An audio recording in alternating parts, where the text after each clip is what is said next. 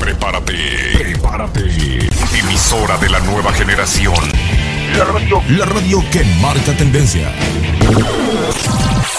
damos inicio a, este programa y venimos recargados de info.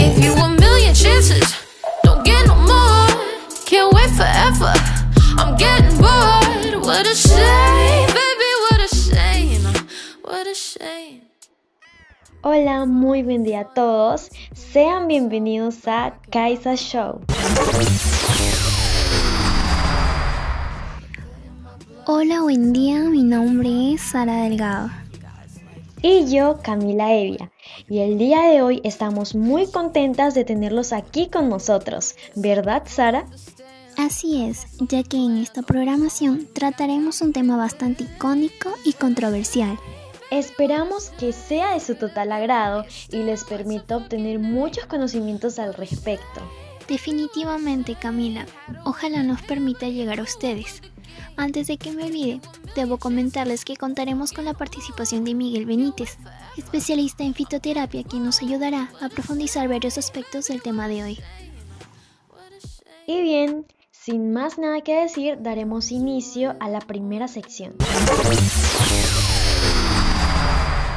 Ahora bien, iniciamos con un tema que ha sido puesto en debate en muchas ocasiones, el cual es los tipos de medicina y la fitoterapia. Exactamente, Sara.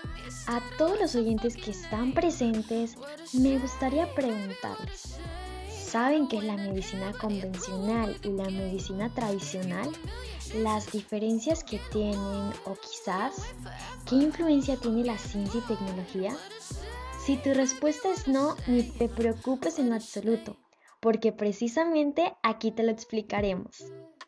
Pero para que puedas entenderlo fácilmente, sería bueno que primero retrocedamos unas décadas atrás. Visualízate 4.400 años antes de que gobernaran los incas, es decir, a más de 5.000 años.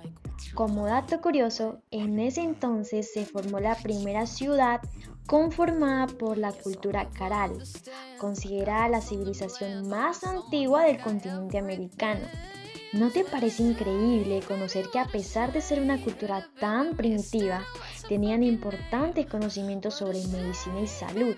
Pues, según estudios, se ha evidenciado que contaban con avanzados conocimientos del valor medicinal de la planta y prácticas terapéuticas en dicha cultura. Y bueno, supongo que te estarás preguntando, ¿para qué nos cuenta eso? Al hablarles sobre este tema, quiero llegar a que desde miles de años atrás ya existían conocimientos sobre la medicina en diferentes civilizaciones en todo el mundo, aunque de un enfoque mucho más empírico, lo que llamamos medicina tradicional. Consistía en conocimientos que iban adquiriendo a través de su experiencia sobre las diferentes propiedades de las plantas y cómo traían beneficios para su salud. Y claro, estos conocimientos constantemente se iban modificando y adaptando a la ideología que poseían. Entonces, estas prácticas basadas en teorías, creencias y experiencias se fueron transmitiendo de generación en generación a través de los años y representan grandes contribuciones para la ciencia. ¿Lo sabías? Realmente muy interesante lo que nos comentaste, Camila. Continuando tu idea, es cierto que estos conocimientos fueron transmitiéndose de generación en generación, pero con el transcurso de los años, progresivamente también fueron avanzando los conocimientos científicos y tecnológicos, hasta el punto de dejar a un lado la medicina tradicional. Se generó tal modernización en la salud que lograron tomar el dominio otras prácticas o tratamientos para prevenir, diagnosticar y tratar diferentes enfermedades o afecciones. Sin embargo, estas sí están sujetas al conocimiento científico técnico y por ende avaladas tanto por el método científico como el clínico. No se puede negar que han tenido progresos indiscutibles como erradicar algunas enfermedades. Se han logrado establecer el tratamiento de otras que antes se consideraban incurables se ha podido mantener la salud y controlar padecimientos crónicos, así como mejorar la calidad de vida de cientos de miles de seres humanos. Incluso los recursos tecnológicos modernos para el diagnóstico y tratamiento son mucho más que los que el médico tenía hace 50 años. Entonces, ahora que ya conocemos un poco sobre estos dos aspectos, te pregunto, ¿cómo se relaciona la medicina tradicional con la ciencia y cómo se complementan entre sí en la actualidad?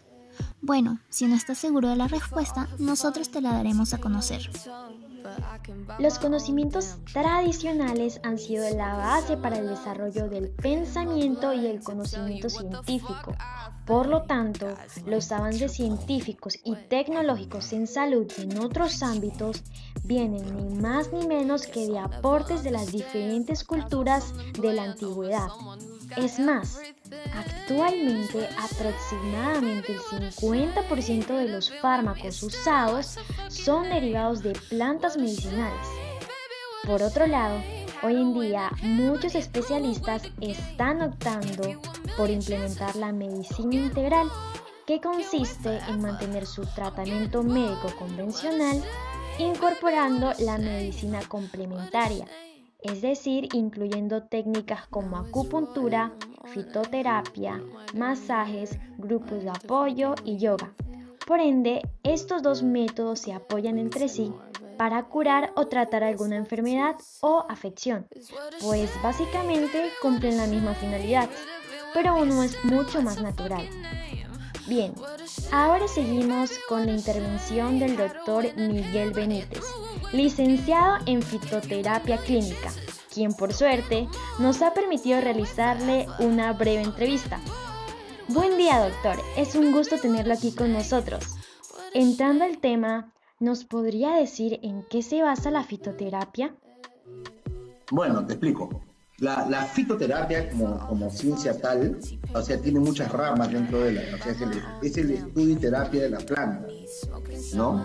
Entonces, y eso es así de simple. Yo manejo la fitoterapia clínica que lo junto ya con la patología, o sea, con las enfermedades crónicas, sea, por ejemplo, cirrosis, sea eh, coadyuvante al cáncer, eh, por ejemplo, eh, problemas colónicos, eh, problemas gástricos, entonces los míos se fusionan, digamos, con el tratamiento de plantas medicinales. Lo que pasa es que eh, en mi caso es un poco más complejo ya que manejo los principios activos de las plantas ¿no? para tratamientos específicos. O sea, no uso la planta directamente. Ya que la planta, pues tienes que pasarla por decocción, a lo que tienes que hacerle un extracto, hacer un extracto acuoso, o hacer un extracto hidroalcohólico, para poderle retirar los principios activos. Usualmente esas etapas yo ya las he pasado hace muchos años, pero básicamente pues tengo los conocimientos, ¿no?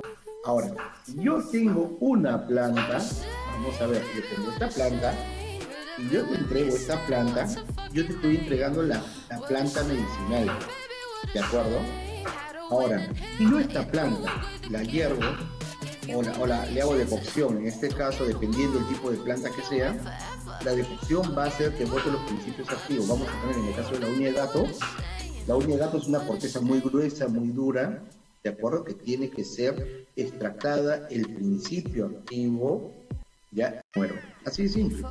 Entonces, hay que tener claro, el fitomedicamento son los principios activos de las plantas medicinales. Entonces, el, fitomedicamento se puede obtener por micronización, se puede obtener por eh, leofilización, ¿ya? Por un extracto acuoso, por eh, un extracto hidroalcohólico. O sea, hay mil presentaciones, incluso atomizadas. Ahora, un buen fitofármaco tiene una actuación tan poderosa, pero tan poderosa, que puede superar a un fármaco de síntesis de la farmacia. Eso hay que entenderlo. Lo que pasa es que eso mucho depende de los laboratorios con los que trabajemos, ¿no? Un buen laboratorio te va a determinar un buen principio activo, te va a decir esto equivale a tanto. Entonces, una, una, una, una, norma que uno tiene que seguir dentro de un laboratorio, tienen que sacarle cromatografía de capa delgada, cromatografía de capa fina, densidad de protones, eh, ¿no? se tiene que eh, hacerle una prueba de L50, de dosis letal media, para que el fármaco sea aprobado y, que realmente funcione. Lo que pasa es que estamos acostumbrados a trabajar. Ah, ya, la chacapiedra es buena, excelente, es lo máximo, ya. Hay que secar la planta, la agarran, y oye, pero quiero hacer una industrialización. Agarran 50.000 focos, eh, carrojo, lo calientan, lo detectan en dos segundos y las plantas ya no tienen principios, ya lo, ya lo hicieron ley. ¿No? Entonces, eh, hay otros que dicen, no, hay que hervirlo todo. Tú no puedes hervir una planta que sea termolábil, o sea, que sea susceptible al calor, no, eso no se hace. Entonces, hay muchas plantas que se usan de cocción, o sea, hierve el agua, tapas, por ejemplo, tapas la olla y apagas la candela, se acabó la apagas el fuego. ¿Se acabó? Entonces ahí va a crear una decocción, que no es lo mismo que hervir la planta. Mucha gente la hierve la planta y ya no tiene principios activos, ya no tiene. Entonces tú dices, no, este, esta planta es mala porque nunca me ha ayudado. No, no has sabido tratarla desde el primer momento. Entonces los principios activos para, para, que permanezcan activos, los complejos activos que permanezcan en forma de simbiosis, tengan una buena simbiosis, tenemos que trabajarla eh, de la forma correcta. Para eso, uno en fitoterapia tiene que, hay muchas corrientes que se usan. Por ejemplo,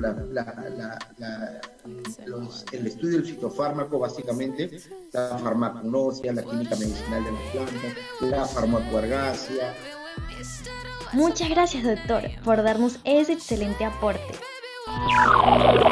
En conclusión, podemos decir que la medicina tradicional es el conjunto de prácticas, creencias y conocimientos sanitarios basados en el uso de recursos naturales, y la medicina convencional es el sistema por el cual profesionales de la atención de la salud tratan síntomas y enfermedades a través de medicamentos, radiación o cirugía. Pero, ¿cómo se relacionan entre ellos?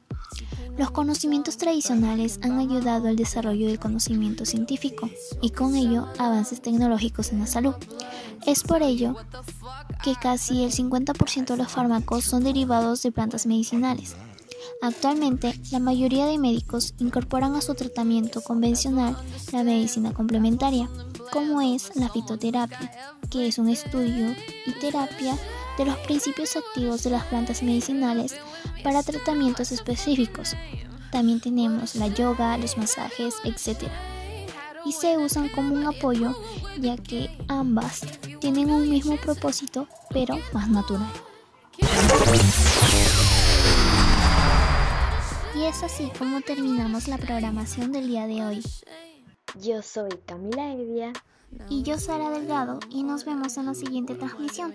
Se despide Kaisa Show. Hasta la próxima.